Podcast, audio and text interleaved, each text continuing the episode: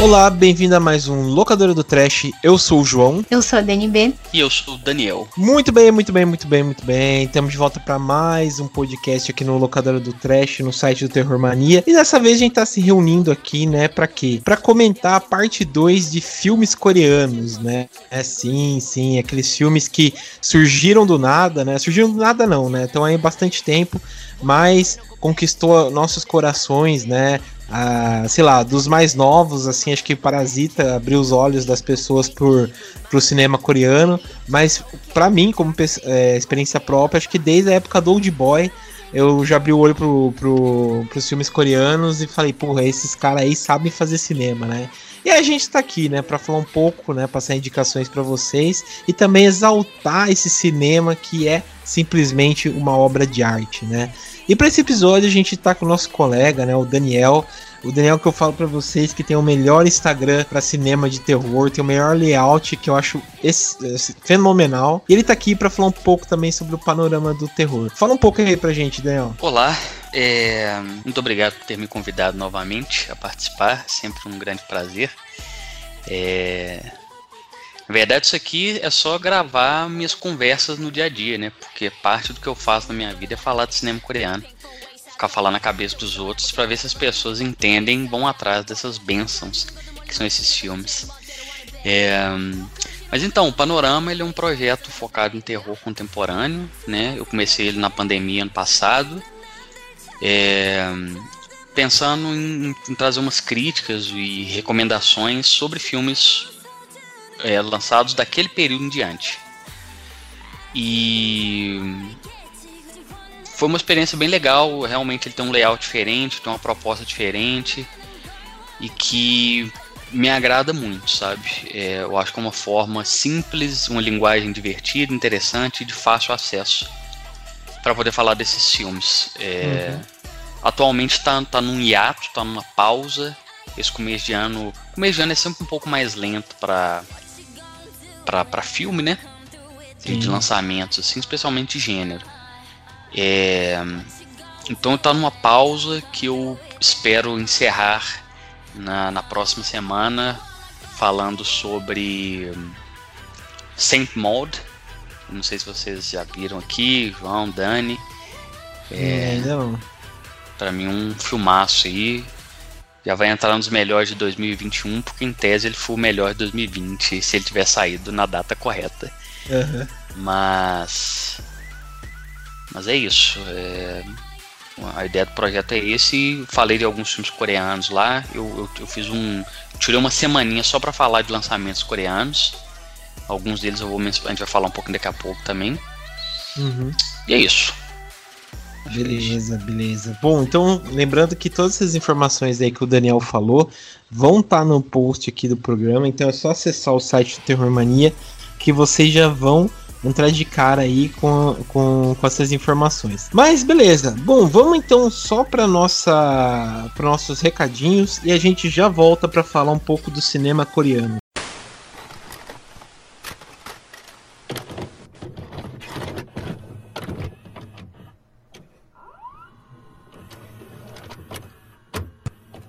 Bom, estamos na parte aqui dos recados do locadora do Trash. Dessa vez eu tô sozinho.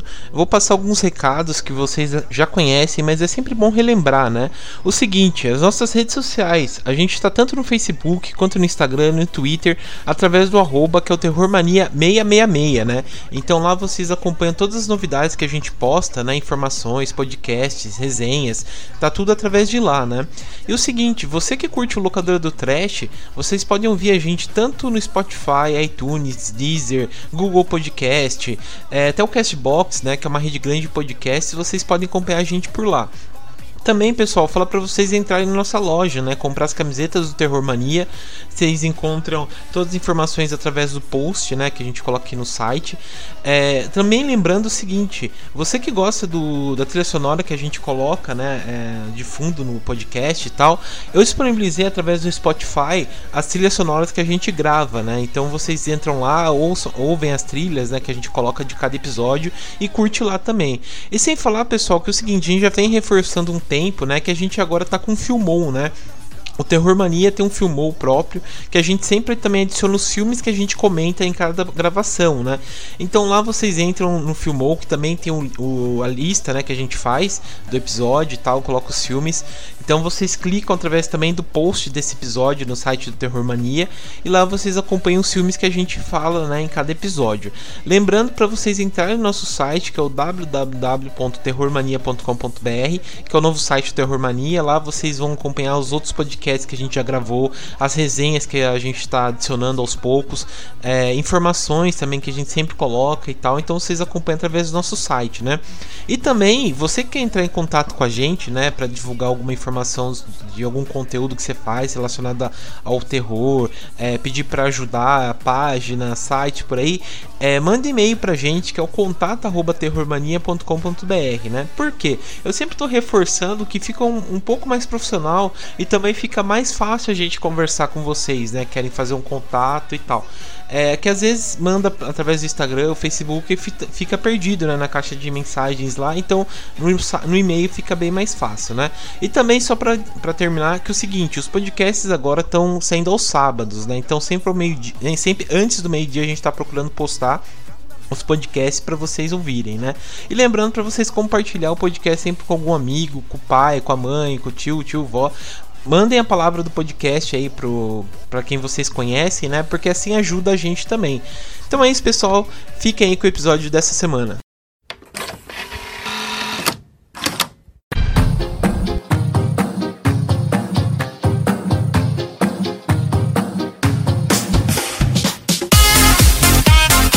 Estamos de volta então, pessoal. É, depois dos nossos recados, vamos então começar aqui o programa. A gente separou então cinco filmes aqui. É, a maioria tá no, na Netflix.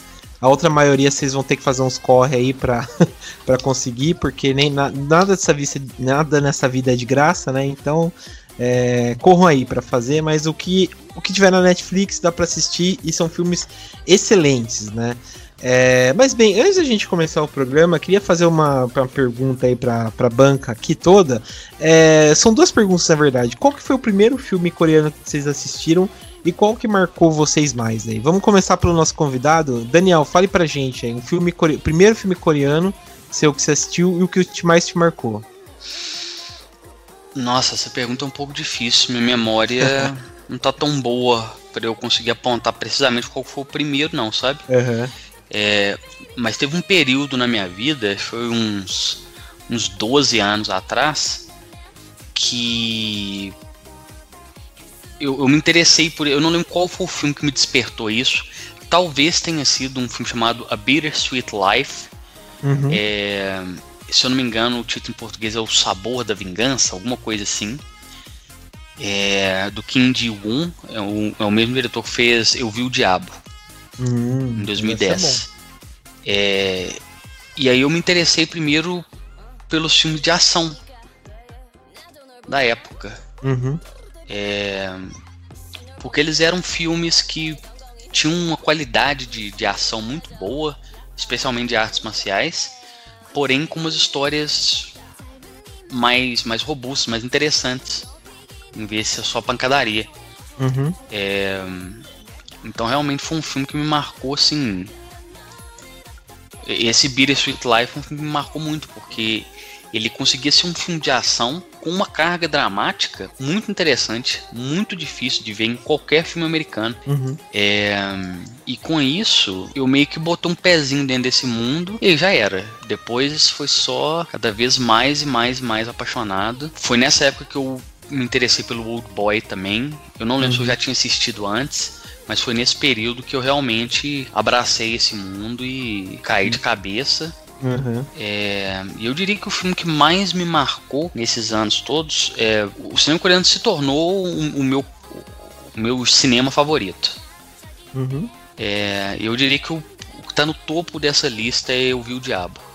Porra, boa, boa. Que é um monstro de um filme pesadíssimo, uhum. super cruel, com uma carga dramática muito grande, que ainda tem uma estética perfeita, que filme é maravilhoso. Ele é visu... ele é uma... ele é... ele tem um... ele é grotesco e hiper violento, mas com uma estética de uma beleza que eu fico toda vez que eu assisto, ele que eu gosto de rever, ele com, sempre que eu posso, eu fico de cara mesmo, assim, basbacato com a, um espetáculo visual que esse filme é. É, esse, esse aí eu, eu assisti com a, com a minha esposa, ela não tinha ela não tinha assistido ainda, né, o, esse, esse filme. Então, fazendo uma excursão para alguns coreanos, filmes coreanos, e a primeira vez que ela assistiu, ela simplesmente achou repulsivo, mas amou também, né. Eu acho que é isso que você puxou é bem interessante mesmo, porque os filmes coreanos ele tem esses sentimentos mistos, né? Por exemplo, um filme de,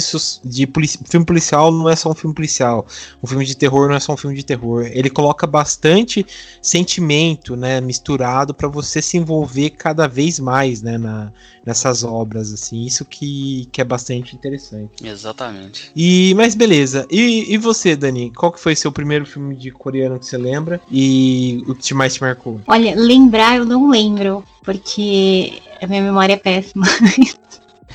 é, não lembro qual foi o primeiro, assim, exatamente, porque eu tive uma fase que eu só queria ver filme coreano e japonês e eu misturo muito as coisas, é, às vezes não consigo diferenciar de onde é, porque às vezes é muito parecido. Mas tem um que eu lembro muito que eu vi quando eu era adolescente, que acho que eu até comentei dele aqui já, que ele chama The, The Wig, que é da história de uma. É um filme muito doido lá, mas no fim a menina tem câncer e ela coloca uma peruca e a peruca tá possuída. Eu lembro ah. muito desse filme, que ele é muito. Ele é muito pirado, assim, mas ao mesmo tempo ele tem algumas cenas assustadoras. Acho que é o que eu mais tenho lembrança, assim, porque eu achei ele muito diferente é, dos filmes que eu via na época. E acho que foi um filme que me incentivou a ver outros outras coisas. É, tem também aquele filme que ficou muito famoso aqui no, no Brasil, que até tem uma versão americana, que é aquele filme, é, acho que chama Medo aqui no Brasil, que são das duas irmãs. Ah, sim, sim. Uhum. É, que foi um filme também que eu lembro que eu vi é, nessa época que também me marcou muito. É, enfim, acho que eu lembro mais desses, assim. Entendi. Boa.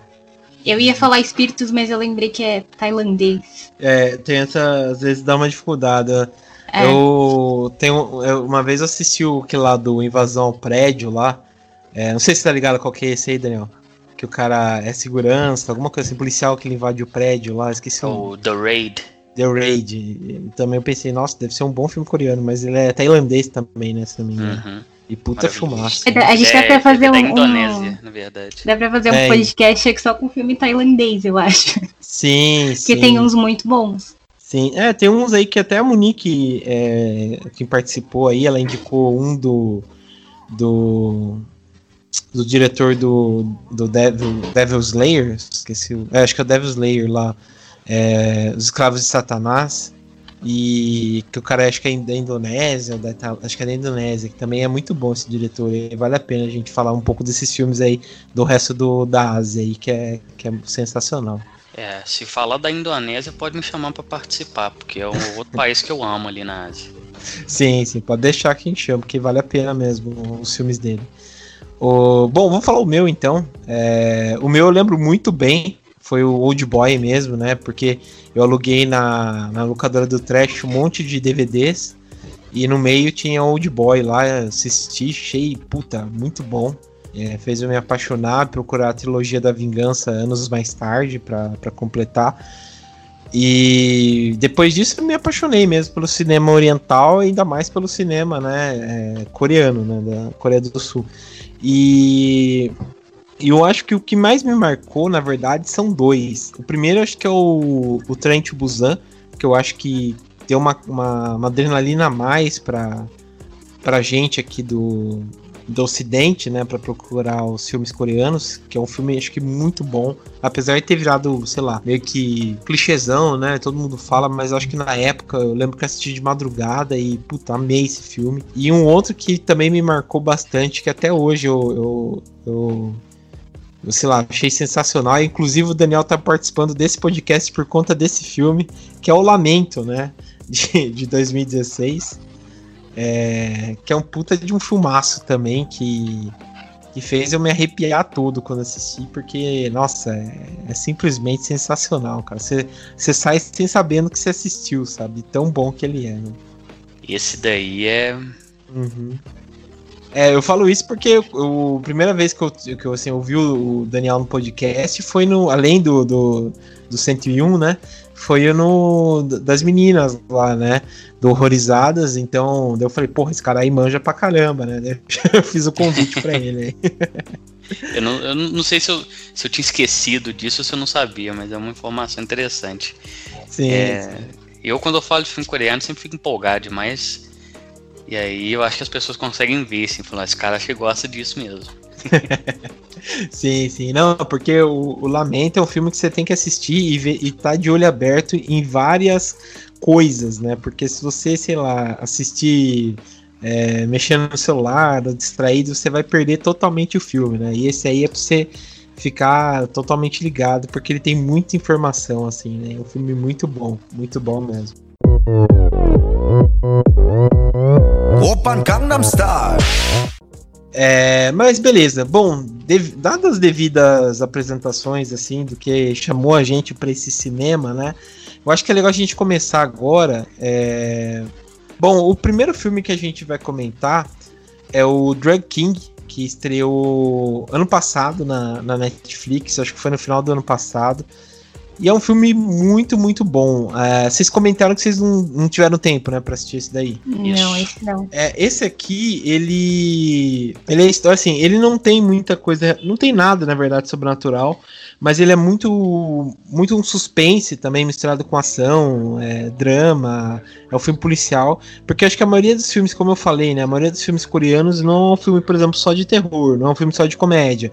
Ele tem muitos muita carga dramática, muitos sentimentos que eles colocam nessa nos filmes, né? Esse daqui, o Drag King, é inspirado numa história real de um traficante que ele chama Lee Do-san. É, ele foi tipo um. Ele come, é legal que o filme começa desde baixo, né? Então acho que também traz muita coisa, por exemplo, dos filmes do Martin Scorsese, sabe? Que ele começa acompanhando o cara desde baixo até chegar, sabe, ao topo, né? Então, sei lá, você vê isso com, com Cassino, os, os bons companheiros e tal, né? Que o cara vai ganhando respeito até ser o, o picão da parada, né? E nesse aqui, ele também é a mesma coisa, né? Eu, o Lee, né?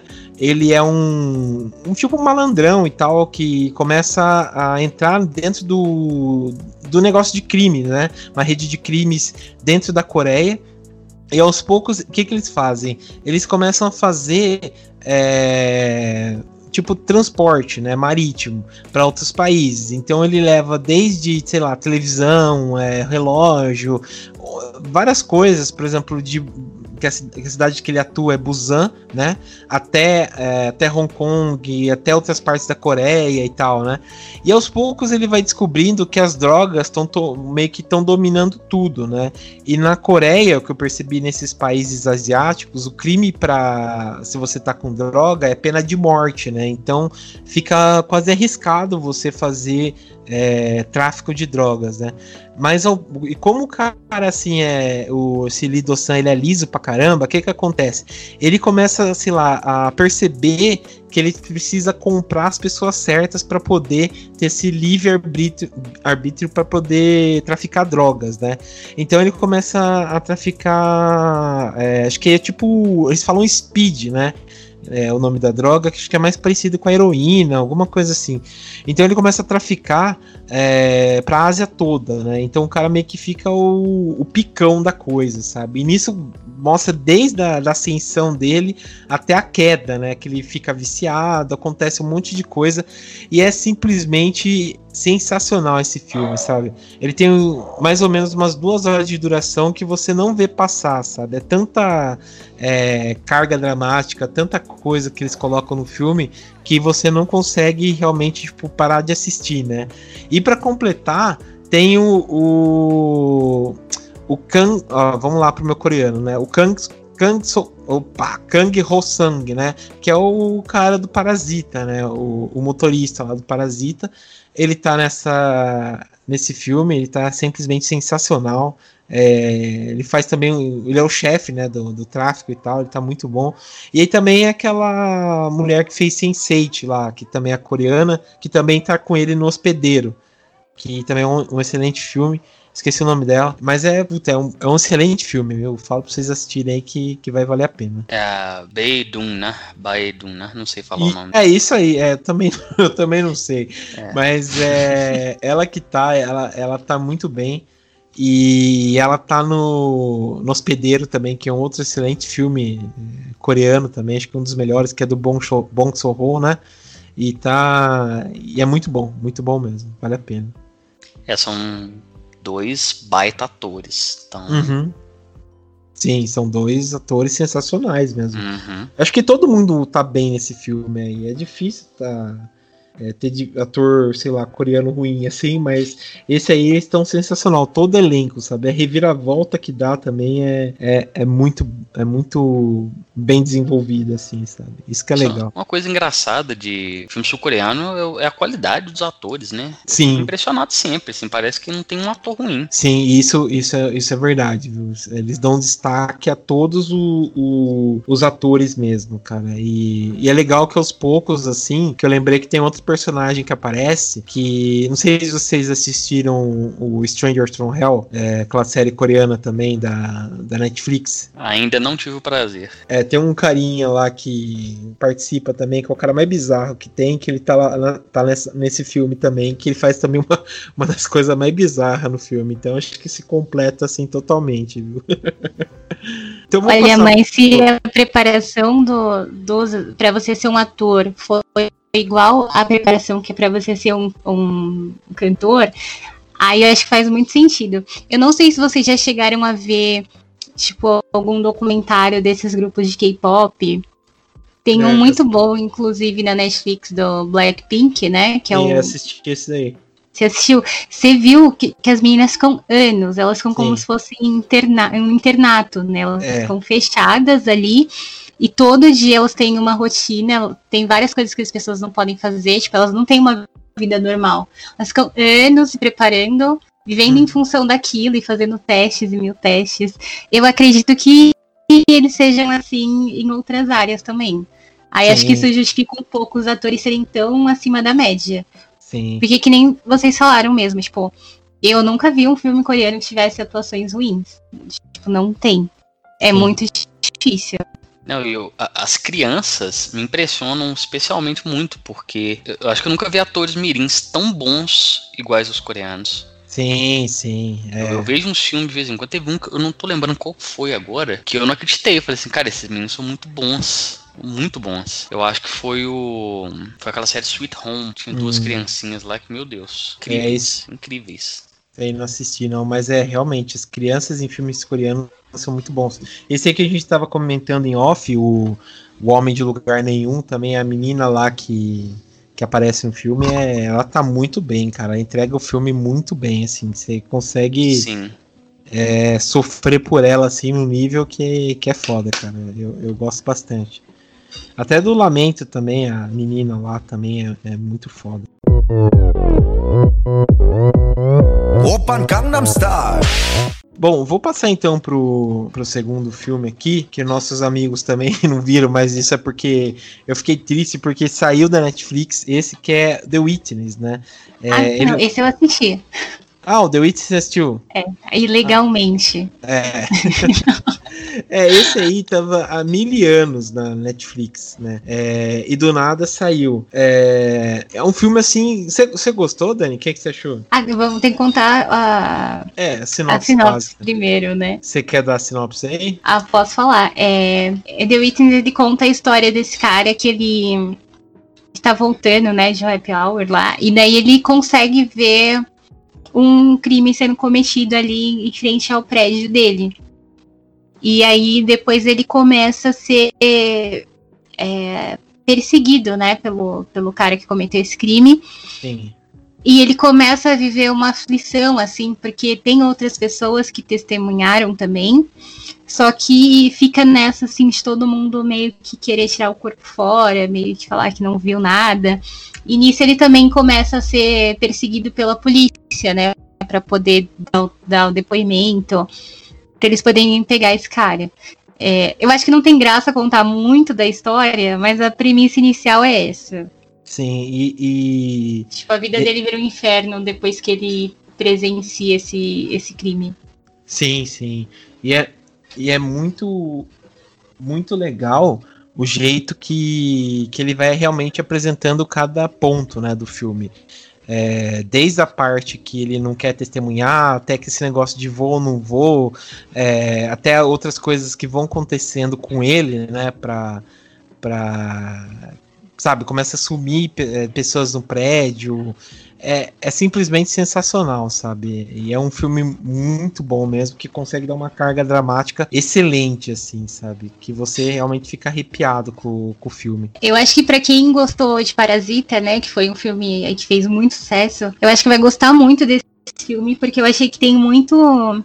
O jeito, assim, que, que eles apresentam na história, eu achei muito parecido, porque você assistindo, é uma história simples, mas ela tem muita coisa assim sutil, muita coisa nas entrelinhas, que se você uhum. pegar, você vai entender tipo o peso da, de tudo que tá acontecendo, né? Sim. E, e eu achei que tipo o jeito que a história vai se desenrolando também, tipo, não é aquele filme cheio de plot twist que toda hora acontece uma coisa uau, mas é é muito interessante o jeito que as coisas vão crescendo. Uhum. Tipo, é um filme que toda hora tem alguma coisa ali para você prestar atenção que te dá um, um estalo diferente. E eu queria muito falar do final, só que eu não posso, porque eu acho que vai estragar para quem não assistiu. Mas é que eu achei o final. Me pegou, assim. Eu fiquei, tipo. Acho que eu fiquei, tipo, emocionada, mas de jeito ruim, porque eu achei muito forte. É uma cena muito simples. Tipo, muito Sim. simples mesmo, mas eu acho que é muito forte. Sim. É, é. E eu acho que dependendo do lugar que você vive, do lugar que você mora, você já é, ou já passou por isso, ou já viu coisas parecidas acontecendo assim e já se viu nessa situação. Uhum. Tipo, eu não sei. Acho que talvez para quem mora em cidade grande, que tem mais essa coisa de violência, talvez já, já tenha é, conseguido entender ali a mensagem que o filme passa. Porque eu acho que é esse. É, o terror desse filme, né? Eu acho que é o lance de você saber que, dependendo do lugar que as coisas acontecem, você pode ali gritar por socorro. E mesmo que tenham várias pessoas que é, viram e ouviram, elas não vão fazer nada. Elas vão Sim. escolher não fazer nada. Sim, é, eu imagino mesmo. Tipo, você que mora em São Paulo, o filme passou outra mensagem. Não sei se o, o Daniel, você mora em, em, BH, você mora em Minas, né? Não sei se você mora em BH ou. Eu moro em BH. BH também é uma cidade grande, deve ter passado por algumas coisas assim, esse, tipo, essa violência urbana, né? Então é, esse filme pega por esses motivos, né? Fora também, tipo, os desastres ambientais, né? Que tá é mais sujeito também para quem é, mora em cidade grande, né? Igual que o filme passa, assim, né? E, e tem o lance também deles quererem, é, que eu achei, me lembra o Parasita também, o lance deles quererem, assim, preservar a imagem do bairro, é, preservar ali a imagem das pessoas. Então, é aquela preocupação ali, né, por talvez ser um bairro mais nobre, isso não poderia acontecer aqui. Tipo, tem, tem muitas críticas ali. Não, com certeza, com certeza. Isso isso é o mais escancarado, né? Principalmente que, tipo assim, aqueles condomínios, né, que, que o pessoal vai se mudar e quer passar aquela, aquela, aquela ideia de ser uma coisa de luxo e tal, então é pega muito desse jeito mesmo, sabe? Um excelente filme mesmo, que vale a pena assistir mesmo. Open Gangnam Style Vamos passar então pro próximo. É, o próximo aqui é um, um filme que me pegou quando a primeira vez que eu assisti, porque tô, vi um monte de gente indicando, mas nunca dei bola. Que é um dia difícil, né? Que saiu em 2014. Que é uma produção simplesmente sensacional. É, Daniel, esse você assistiu, né? Que você comentou? Assisti. Quer comentar um pouco sobre ele, cara? O que, que você achou sobre ele? Comento, tá bem fresquinho na minha memória. Assisti ele uhum. ontem. Ah, então. É... Fiquei muito surpreso de eu ter deixado ele passar, assim, porque realmente é um filme muito impressionante. É aquele tipo de thriller de deixar a mão suada. Sim. É super tenso e, e, difícil mesmo de, de acompanhar sem ficar com algum grau de, de ansiedade, né? se você conseguir investir no filme mesmo. Uhum. A história é sobre um policial com indícios de corrupto que na noite do velório da, de sua própria mãe, pela e mata uma pessoa na rua e fica meio que tentando saber o que, o que fazer com isso. É, e aí ele encontra uma solução que somente um coreano em um filme coreano encontraria, que é esconder o corpo dentro do caixão da própria mãe. Sim. É, isso pode até parecer um spoiler, mas é, Acho que é, até no básico, trailer, né? se não me engano. É, esses são os primeiros 10 minutos de filme. Uhum. Você vê o tanto de coisa que acontece. E, e aí ele traz certas características que são comuns né, do, desse cinema sul-coreano, que, é, que é um nível de atuação acima da média. Eu acho que todo mundo é muito bom. Uhum. É, mas uma trama super elaborada, super complexa, cheia de reviravoltas o tempo inteiro. Um trabalho de roteiro que eu não vejo nos Estados Unidos, é, não vejo no Ocidente no geral, é, nesse viés de, de, de complexidade mesmo, assim, né, de, de, de, detalhes. Lembra muito aqueles livros antigos de, de mistério, de tipo um Agatha Christie, de certo modo, é, que tem toda uma trama mega elaborada se desenrolando, apesar de ser muito diferente, né, não tem nada a ver com, com Agatha Christie, mas no, no sentido mesmo da complexidade. Uhum. É, e fora e, que, que a cultura também, né? A cultura acho que, que pega bastante. A cena, as cenas do velório, as cenas de é, do enterro, outras coisas e tal, é totalmente diferente do nosso, né? Eu acho que isso que, que também pega, sabe? Tipo, é, que eu acho interessante, sabe? Assim, choque cultural, né? Essa mudança cultural, assim, que, que eu acho interessante. Sim. É. Eu, o que eu acho legal é que os detalhes que constroem essas narrativas, né, essas tramas dos, dos filmes sul-coreanos, eles são muito criativos. Eu fico sempre impressionado com o nível de criatividade. Tipo, uhum. esse lance, você vai esconder o cadáver dentro do, do caixão de outra pessoa. É, pô, que sacada, né? Não sei se outro, outro filme já fez isso antes, mas talvez já tenha feito, mas eu fiquei muito impressionado com a forma com que eles colocam isso no filme, sem hora nenhuma, pelo menos não para mim, parecer assim, nó que besteira, que ridículo, que, que forçação de barra. Hora nenhuma eu me sinto assim. Sim. Eu acho isso muito legal. Eu acho que a única, a única forçação de barra é que eu acho que eles estão sempre bem, assim, né? É, tipo, acontece várias coisas e fisicamente não parece que aconteceu nada. Mas isso é irrelevante também, porque eu acho que os coreanos são melhores em tudo. Aí. Mas eu concordo, é muito criativo. É, esse filme eu fiquei assistindo e eu fiquei assistindo assim, acho que eu devia estar cara de retardado olhando, porque eu fiquei, gente, não é possível que isso está acontecendo. É, eu acho que ele é. Eu não sei, ele é pesado, mas ele é divertido, de tão doido que ele é, porque é umas coisas assim que você não ia imaginar, entendeu? É, como é aqueles, aquele dia que começa com um problema pequeno e vai virando uma bola de neve. É um dia difícil, eu acho que né? É um, um dia muito apropriado. É um dia difícil. Se você acha que seu dia foi difícil, assiste esse filme. Você vai ver que não aconteceu nada na sua vida. Sim, sim. Que é tanta coisa que se desenrola que você fica, caramba, onde que isso vai terminar, né? Mas é muito.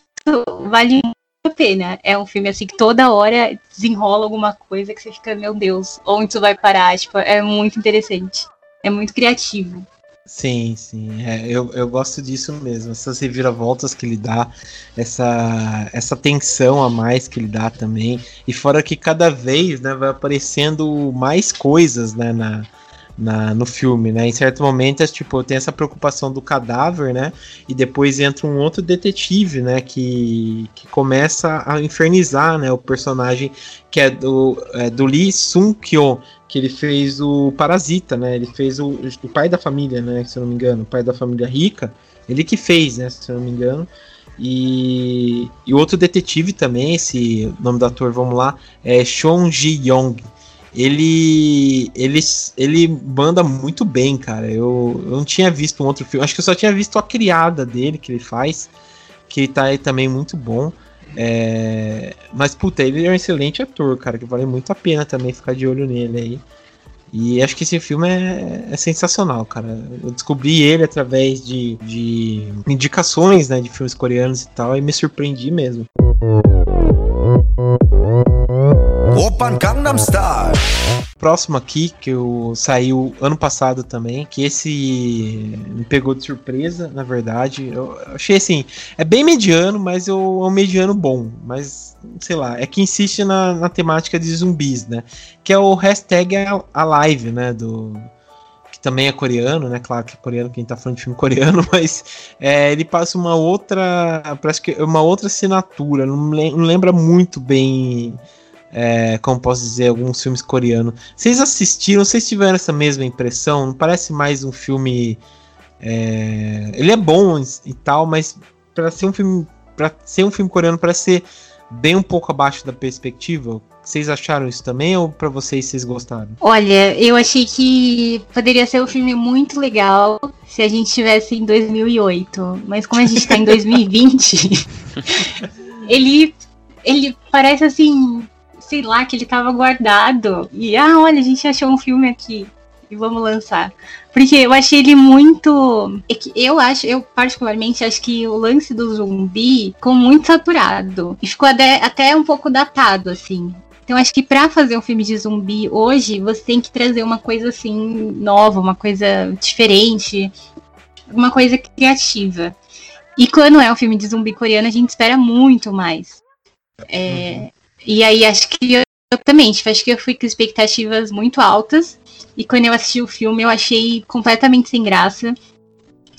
É, achei uma história assim que não, não tem aquela surpresa. A única coisa diferente é, como eles conseguem implementar o da. Conseguem, que eles conseguem colocar ali, é, colocar mais tecnologia, coisas de rede social e tudo mais. Legal, mas não é o suficiente para falar, nossa, que diferente. Então achei que ficou bem sem graça. E eu achei os protagonistas também, assim, zero carisma.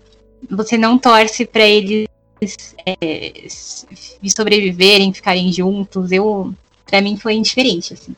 Achei super sem graça.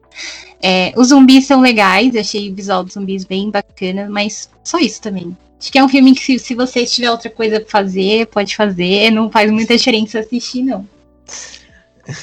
Entendi. E você, Daniel, o que, você achou desse filme? Cara, eu acho que eu posso dizer que pega tudo que a Dani falou e troca de lado. eu acho que eu vou ser o, um, o outro extremo da moeda. É, uhum. Eu amei o filme, me diverti horrores com ele. É, eu acho que ele foge um pouco do padrão coreano, sim.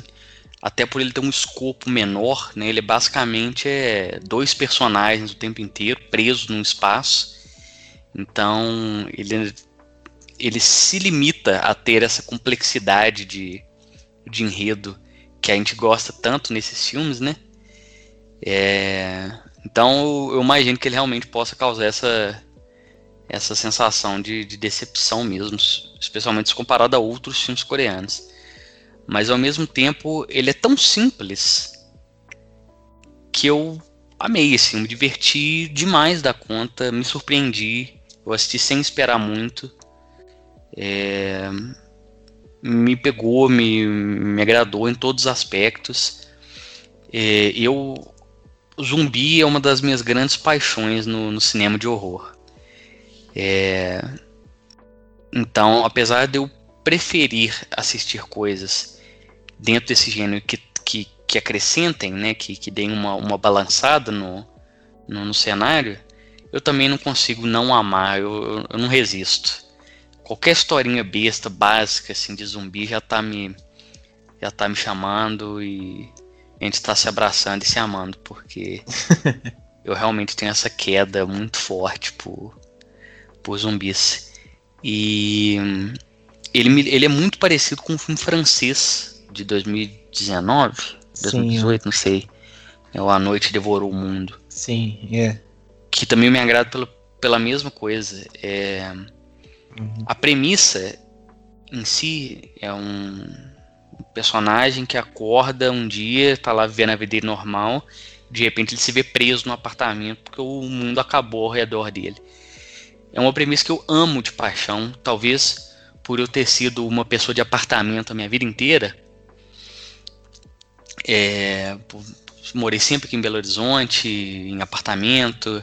É, esse ambiente, histórias situadas nesse ambiente conversam muito comigo. E aí, colocar zumbi no meio, que é outra coisa que conversa muito comigo, eu achei que foi uma receita que é 100% para me agradar. É, muitos anos atrás eu, eu pensei em escrever uma história, um, eu queria escrever contos, até um livro sobre zumbi. E o, po, e o, e o, pot, o, o plot era esse, era um, uma pessoa comum num apartamento normal que se vê presa num apocalipse zumbi dentro daquele espaço tem que viver no prédio ali. Então realmente esse filme plot, né, é um, conceito que ele já nasce como um favorito meu. Então eu sou até suspeito para falar. Entendi, entendi. É, eu, eu entendo esse lado seu realmente. Assim, eu fico dividido entre você e a Dani porque esse filme ele é legal, ele tem é, ideias interessantes e tal, mas é, realmente é o mesmo conceito que a gente já viu em outras produções, né? Principalmente quando muda para esse negócio de Survivor, né? que o cara tem que se manter vivo e tal, vira aquelas coisas meio que impossível, né?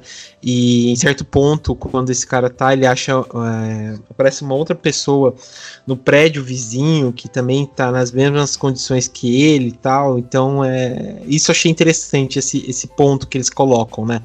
É, mas eu acho que, tipo assim, realmente, como você falou do Da Noite Devora o Mundo, eu, eu acho ele assim, apesar dele ter as mesmas características, né, parecidas e tal, eu acho que o, o francês, né, do Noite que Devorou o Mundo, acho que ele é um pouco mais é, interessante por ele tratar desse individualismo, dessa solidão, né, que o cara enfrenta em certo ponto.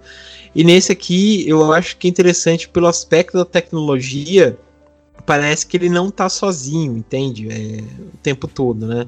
É, até os pontos que ele tenta é, falar com os pais, é, tenta mandar um SOS, até o fato dele, sei lá, é, ser um gamer, né? Tiver tá com o computador na casa, essas coisas assim, não passa tanto solidão e individualismo como o francês passou, né? Mas eu, eu gostei, eu, eu achei interessante, é, dentro, dentro da, da limitação, dentro das coisas, achei interessante o Alive. A proposta do, dos zumbis é bem legal mesmo. O que é que acontece e tal é bem fantasioso, mas é, é você fica realmente é, torcendo. Acho que, ao contrário da Dani, eu, eu, fiquei preso até o final com, com o filme, assim. Claro que consegue, que, chega aquele Deus Ex Machina, né, no final, mas é, é simplesmente sensacional. Eu gostei muito mesmo desse filme. É, até abri aqui um parênteses tá, para indicação de outro filme coreano que o ator que faz o, o que faz né, esse, esse o sobrevivente é o Yo Yoha-in, né? Ele fez um filme que em 2018 que chama Em Chamas, né? Que é sensacional também. Tem até a participação do Steve Yang, que faz, fazia o Glenn no Walking Dead. É, não sei se vocês já assistiram esse filme, Em Chamas. Já assistiu, já assistiu Daniel? Em Chamas é perfeito.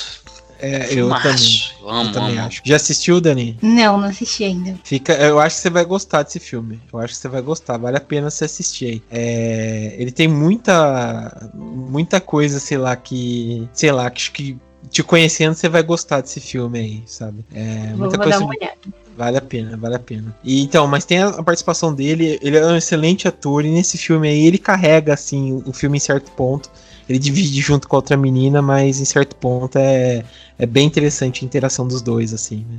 Mas é aquela coisa realmente, né? Você tem que ter um nível de descrença muito grande. Apesar de ser tratado de zumbis, eu acho que você tem que ter um nível de descrença um pouco alto, assim, em certos momentos, sabe?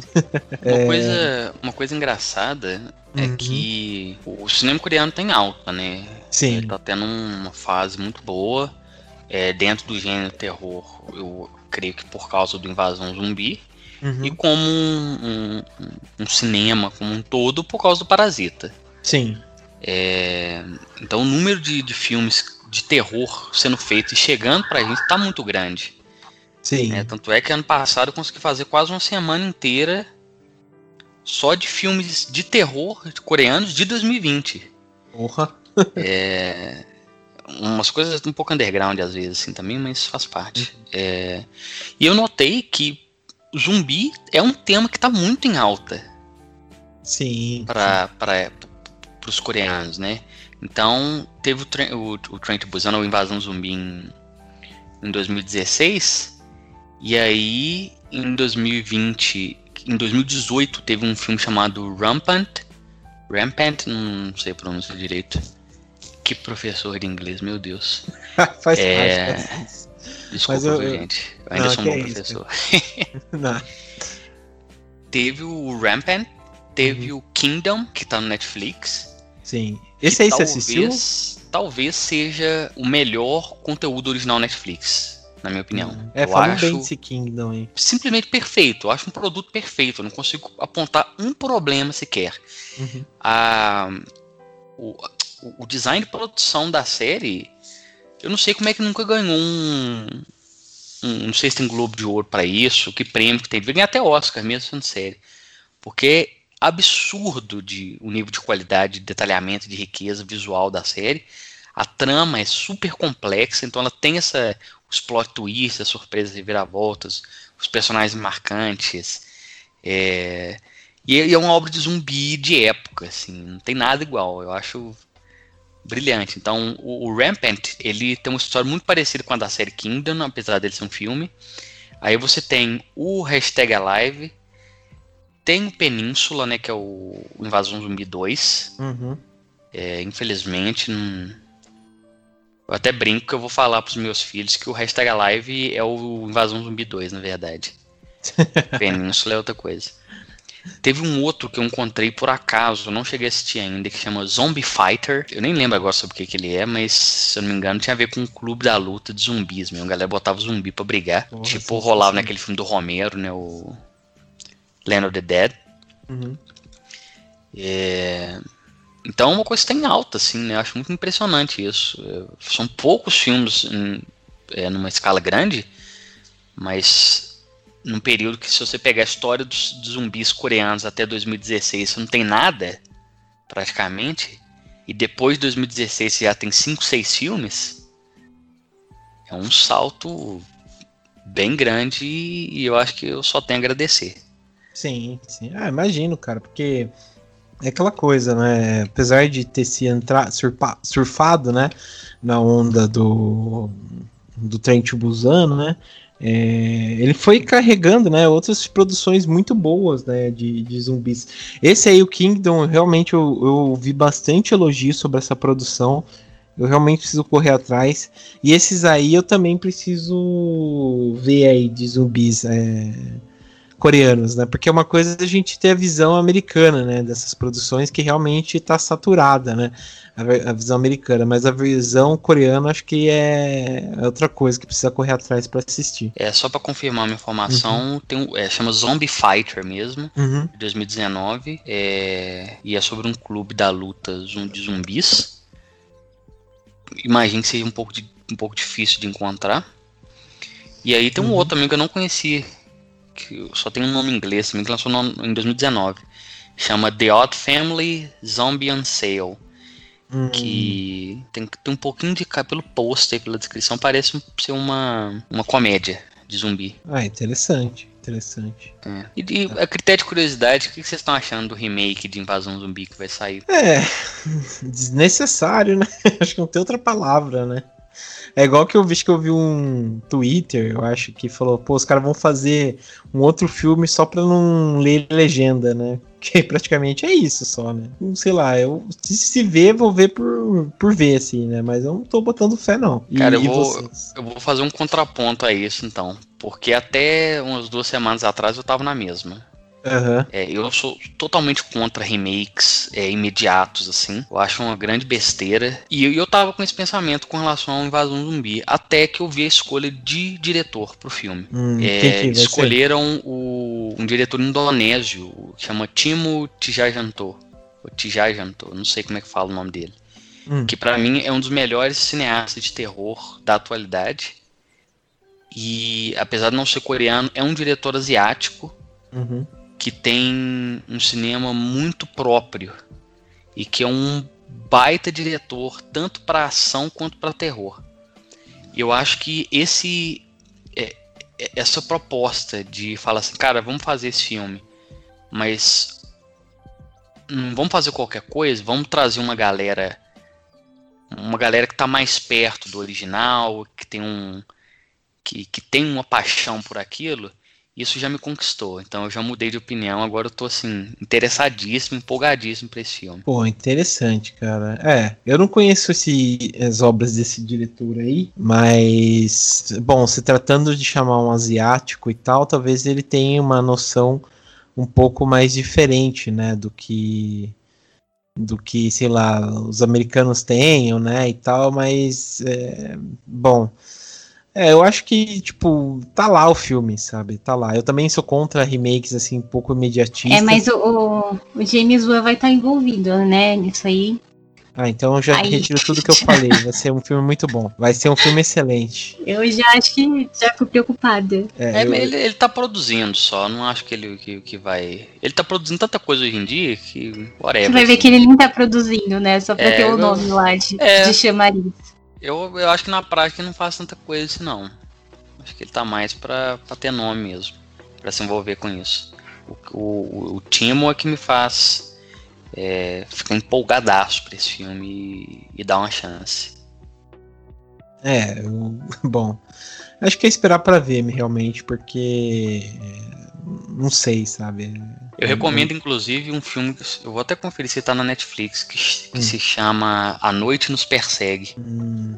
É um filme absurdo, assim, de foda. Muito, muito bom mesmo. O nome, o nome, o nome inglês é The Night Comes For Us. Eu acho que é A Noite Nos Persegue mesmo. Ele é, ele fez lá na Indonésia? Sim. É A Noite Nos Persegue? Ele é praticamente um, uma terceira parte da franquia The Raid. Ah, tá, tá, tá Netflix. E... É, pelo jeito é, é original Netflix. 2018. É, não, ele não chega a ser original, não. Ele foi um desses distribuídos pela Netflix depois. Ah, ele saiu tá. em outros lugares antes. É, inclusive com o Sub-Zero do Matrix, do Matrix ID, nossa senhora. O Sub-Zero do Mortal Kombat novo. Uhum. O Tesla. Ah, ele fez esse Fortuna Maldita que também tá na Sim, Netflix. Na Netflix também. Deve estar tá saindo fala... dois em breve. É, que falam que é muito bom também, né? Muito legal. Uhum. Pô, vou até conferir, até deixar aqui. É... Né? Até salvar aqui pra, pra minha lista pra assistir. Eu, esse... eu acho que você talvez já tenha visto. Você assistiu o VHS 2? Ah, tá. Tá, já sei, já sei. Ele dirigiu o Safe Haven, que é o melhor, que é o melhor, melhor segmento de qualquer antologia de terror de qualquer época, de todos os tempos, todos os países, é. basicamente. É, é muito, muito forte esse. é, mas é, ele, ele, é, ele é muito bom esse segmento. Eu não sabia que foi ele que dirigiu, mas putz, é, é, é excelente mesmo. Vou até conferir aqui o. Já salvei aqui na minha lista duas produções. Tem três produções aqui. A outra eu não botei tanta fé, mas é. Eu vou, vou assistir. Vou assistir. Parece ser bom mesmo. Haja tempo, né? Haja tempo. Open Gangnam Style. Bom, vamos então pro, pro último aqui que a gente separou. Que esse aqui eu acho que, se não me engano, acho que entrou até nos favoritos do, do próprio Daniel, né? Daquele episódio que a gente fez de é, melhores do ano, né? Do ano passado. Que é o Decal, né? Que acho que foi um, um certo momento, foi meio que uma febre, né? Na, nas internet aí, né? Que é a ligação que Bom, agora não sei se é um original ou se foi só distribuído por eles, né? Que é um filme muito interessante mesmo, muito interessante. É, todo mundo critica o final, né? Mas acho que o final não, não prejudica o filme em si. E eu gostei bastante dessa produção. É, Dani, você assistiu? Eu sei que o, Léo, o, o Daniel assistiu. É, você assistiu também, Dani? Então, eu assisti uhum. e eu não entendi nada. Se alguém. Se alguém estiver ouvindo, puder mandar uma mensagem me explicando. Gente, real, assim, eu, eu assisti nem mexi no celular, eu fiquei ali prestando atenção em tudo que estava acontecendo. Só que teve um momento ali que eu não, não sabia mais o que estava acontecendo. É, porque para quem não viu, né, ele conta a história dessas duas meninas que elas vivem em tempos diferentes. Só que aí elas é, começam a se falar pelo telefone e meio que uma começa a, a, como é que eu posso dizer, a interferir na vida da outra, né? Sim. Tipo como se fosse efeito borboleta. Tipo, ai, uma toma uma ação no passado que vai influenciar o futuro, uma da outra e vice-versa. Só que chegou uma hora que ficou muito confuso para mim, eu não sabia mais o que era passado, o que era presente, quem era quem, quem estava vivo, quem morreu. Eu me perdi real. Mas é um filme é interessante. Para quem gosta desses filmes de viagem no tempo, de efeito borboleta, essas coisas, vale muito a pena. Mas tem que ter um QI, acho que mais avançado. pra, pra mim não rolou. Eu tentei, mas foi difícil. É, eu, eu te entendo, assim, sabe? É bem efeito borboleta em certos momentos e você precisa, sei lá, meio que fazer um, um fluxograma para entender o filme, assim, né? Mas é, é, é interessante. É, Daniel, sei que você gostou bastante do filme. O que, que você. O que, que você traz pra gente aí, cara? O que, que você achou dessa produção? É, algum de vocês já assistiu o filme Alta Frequência? É, do... De 2000, com Dennis Quaid e o Jim Caviezel? Eu amei esse filme. É, não, eu sei qual é, mas ainda não assisti. Pois é, esse filme me preparou muito para assistir o A Ligação. Eu acho que ele foi fundamental para eu conseguir assistir a ligação assim, suave, sem muito, sem muito desespero. Porque eu já vim com a, com a, a, dinâmica do filme foi muito rápido. Eu entendi muito rápido. É, então, acho que esse problema até que eu não tive e eu atribuo isso muito ao alta, alta frequência. Que também é um filme Mas sobre aí, duas pessoas é, se comunicando. Será que, será que é preconceito que eu vou falar? Se for, desculpa. Mas é porque é, os personagens do Alta Frequência são diferentes, é, diferentes fisicamente. Então, achei mais fácil de distinguir, às vezes, o que estava acontecendo. A xenofobia aí, ó. Corta, essa parte. eu, achei, eu achei as meninas muito parecidas. É, eu me confundi às vezes, mas... É, nesse ponto também, esse ponto E também. o nome também, o nome é difícil de entender, enfim, mas já corta essa parte aí. Não, não, eu, eu tô junto também, porque em certos momentos, se não fosse a, a entrega da atuação, realmente confundia, assim, né? É, sei lá, é que pra gente, né, é, é complicado, assim, tipo, é, até pelas próprias características, às vezes distinguir qual personagem é qual, né? Você não sabe assim, né? Mas isso é mais um erro nosso também, porque a gente não tá também tão acostumado. A, assim, eu tô acostumado a ver uns filmes coreanos, mas não vejo todo dia, né? Pra, pra assim, bater o olho e saber qual é o personagem. Eu também tenho essa dificuldade, assim, sabe? É, não sei se chega a ser um preconceito, se for, me desculpe, mas é, eu também tenho essa, essa, essa dificuldade, às vezes, de de identificar quem é quem, sabe? Então é, é, é esse, isso, assim. Esse problema eu, felizmente, consegui resolver assistindo muita coisa coreana. É, eu, eu preciso eu mais eu tenho, é, eu tenho consumido há tanto tempo, há tantos anos, com tanta frequência esse cinema, que hoje em dia para mim é muito fácil. Mas é, eu sei que para a maioria das pessoas que eu conheço é, é difícil sim é, distinguir alguns atores nesses filmes. É, eu acho que é falta de contato mesmo. Sim, sim. Nem, nem diria que nem, nem pensaria nisso com preconceito ou nada do tipo. Eu acho que é uma falta de contato mesmo de, com, com, com essa dinâmica, né? Eu sim.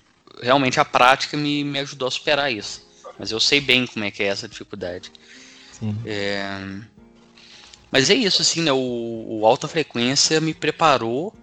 É, em certo ponto eu achei que ele ia estragar a experiência para mim de assistir a ligação, porque eu, eu vi os filmes caminhando lado a lado e eu comecei a achar o caminho um pouco óbvio. Eu cometi o erro crasso de achar que eu sabia o que, que ia acontecer nesse filme. Hum. Numa ligação. E aí eu é. tava meio assim, tipo. Ok, beleza, tá, tá legal, mas nada que, que esteja me impressionando. Atuações boas, mas nada de, de, de outro mundo e tal. Mas aí chega um ponto quando essa dinâmica passado-futuro começa a, a se emaranhar mais, que eu fui arrebatado mesmo, fiquei muito surpreso, de queixo caído. E a partir uhum. daí foi uma sequência de surpresas e reviravoltas, características tão comuns dos filmes coreanos, é, dando essas guinadas mesmo no, na, na, história que me puxou assim eu vou ficar na, sentadinho no sofá vidrado no filme encantado com tudo com a, com a criatividade para entrelaçar essas esse essa dinâmica passado-futuro. E o que eu mais gostei foi a vilã do filme. É, que para mim tá entre assim. Nossa. Acho que uma das melhores vilãs que eu já vi num filme de terror na minha vida. Sim, e ela tá no Em Chamas também, né? Então isso que também completa, que é bem interessante. É, eu, eu, nem, eu nem lembrava dela no Em Chamas, na verdade. Uhum. Tô até precisando É- rever esse filme. Sim, é que eu assisti na sequência, né? Antes de assistir o, a ligação, eu tinha assistido. Ah, tá. Daí eu peguei, assim, né? Você ver que também que eu não tô tão ruim assim em fisionomia oriental, mas Pô, tá melhor que eu já. ó. é, eu peguei logo em sequência que era ela e ela realmente, aí como vilã, ela tá muito boa, assim, né? Ela começa bem tímida no começo e tal, e depois vai revelando várias coisas que você realmente é. Você assim cai, né? Eu, eu tive esse problema que você teve também, Daniel, com, com, com o lamento, né? O lamento, tipo, te leva pra você pensar que é uma coisa, mas ele é totalmente outra, né? E você cai do cavalo quando quando quando vê isso, assim. Então eu, eu achei bem sensacional isso mesmo. Eu também eu fiquei muito surpresa quando ela se revelou ser uma vilã, assim, porque até então eu tava acreditando que ela não seria. Eu achei que ia ser alguma outra coisa externa. E é muito interessante o jeito que ela muda, assim, né? O comportamento é muito convincente. Sim. Achei muito bom. Sim, é, o, o, o jeito como ela muda, é, ela sai daquelas amarras e tal. Aquela questão de viagem no tempo também achei muito bem feito, muito bem feito mesmo. É, como ela, ela é, vai, vai alterando algumas coisas, né? E isso tem muita consequência no futuro. É, essa brincadeira que eles fazem, né? Do espaço-tempo, achei sensacional. E o que eu mais gostei também é porque eles não explicam o que acontece, né? O porquê acontece isso, simplesmente acontece, né? E eu acho que isso foi o ponto é, fundamental, sabe? Fundamental para amarrar o filme e você conseguir assistir até o final, assim. É, ele, isso me fez pensar até num aspecto é, paranormal, não, sobrenatural mesmo. Tipo, Sim. demoníaco, infernal. O filme ele, ele, ele dá umas dicas que pode ter algo maléfico envolvido. E aí, quando aquela vilã é construída daquele modo nos minutos finais, Uhum. é, elevou mais ainda o filme como, como ser uma obra de terror. Ponto, assim, pra mim. É, eu não gosto nem de, de discutir se é ou não um filme de terror. Uhum. Ele, ele, ele caminha por esses lados com tanta firmeza que pra mim ele é um filme de terror e é isso. Hum, é, uma, uma, boa, uma boa ideia mesmo, né? É, pra mim não chega a ser. Pra mim é um suspense, um thriller com ficção, né? Científica, assim, eu senti isso, né? Mas, mas é realmente é, é, é interessante esses pontos aí. É, a, a princípio ele, por ter viagem no tempo, a gente pensa em ficção científica, né? Um, Uhum. É o primeiro ponto. Uhum. Mas é- é uma personagem tão cruel, tão má, que eu não consigo pensar em outra coisa que não um- uma influência demoníaca, diabólica mesmo. E aí, pra mim, estabeleceu-se como terror e fiquei feliz. Sim, sim. Não, é, tem, tem esse ponto mesmo, né? E o, e o acho que. Bom, vamos então pra parte de spoilers aí. Vamos pra parte de spoilers aí. Quem não tá querendo ouvir spoilers, pode pular aí, mas enfim. O que, que vocês acharam do final? É, vocês acham que realmente é, ela matou a mãe, depois matou a outra menina, por isso que elas somem? Ou, ou uma some, não lembro direito, acho que uma some só. É, O que, que vocês acharam do final? Eu não Pode entendi o final. eu vou aguardar o Daniel explicar, porque eu não entendi. pois é, eu não lembro exatamente agora se as duas somem ou só uma some. Mas Não, Eu no fico- caso, só a menina malvada some. A outra reencontra a mãe. sim, mas tem uma cena durante os créditos. E aí ela tem tipo uma. A mãe dela tem tipo uma cicatriz.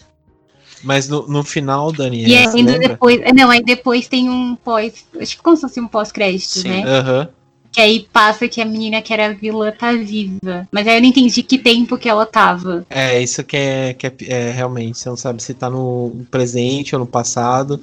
Mas o caso no final lá que as irmãs, a, a mãe e a filha tá andando no cemitério, quem some é a mãe, não é? Eu não tô conseguindo lembrar agora se é a É. mãe ou se é as duas. Mas eu sei que assim, eu já tava impressionado com o final. Eu acho que eu fiquei um pouco incomodado de ter tido um final até então feliz.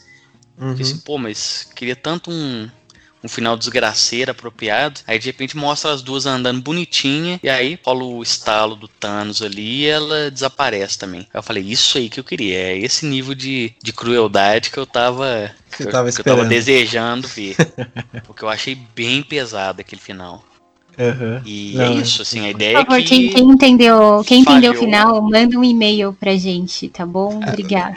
o, o que eu entendi com relação a isso é a, a, a, a mãe achou que matou a menina, porém não matou. E aí, por ela ter sobrevivido, ela conseguiu é, fazer a maldade dela de novo no passado. Sim, sim. Como que ela sobreviveu e como que ela conseguiu fazer isso, aí em filme coreano, é, isso é uma coisa que a gente tem que aceitar que acontece. Os personagens têm resistência física sobrenatural. E a, a galera passa por maus bocados e fala assim, não, você morreu com certeza. Aham. Mas não morreu. Sim. Todos os filmes coreanos que tem um vilão meio loucão, posso saber que o vilão não vai morrer fácil, não. É, isso Vai acontecer, vai tomar umas coisas que qualquer ser humano normal teria morrido, mas ele vai levantar, vai embora. Uhum. Não, isso, isso é verdade. Isso é verdade. Mas, beleza. É, putz, então acho que fica aqui as recomendações aí pra todo mundo assistir essas produções aí que são simplesmente maravilhosas do cinema coreano, que são muito, muito bons mesmo. Quero agradecer aqui a participação da Dani. Obrigado, viu, Dani? Gratiluz. Gratiluz sempre. E também agradecer a presença mais que especial do Daniel, viu, Daniel? Obrigado aí, cara. Você contribuiu bastante. Tem, até trouxe indicações novas aí pra gente, que eu não nem sabia. E, e também ajudou a gente a esclarecer sobre o- a ligação aí que a gente tava bem confuso em relação ao filme. É, eu que agradeço pelo convite mais uma vez. É, igual eu disse, falar desse tema é um prazer total e absoluto. Se vocês podem contar comigo sempre, que só chamar que eu venho. Pá, pode deixar, cara. E quando a gente fazer de outros países também que a gente quer fazer, é, somente os da Ásia, os filmes da Indonésia, eu vou te dar um toque também. Pô, Japão, Indonésia. Isso aí é minha, minha praia mesmo. Adoro. Demorou, então.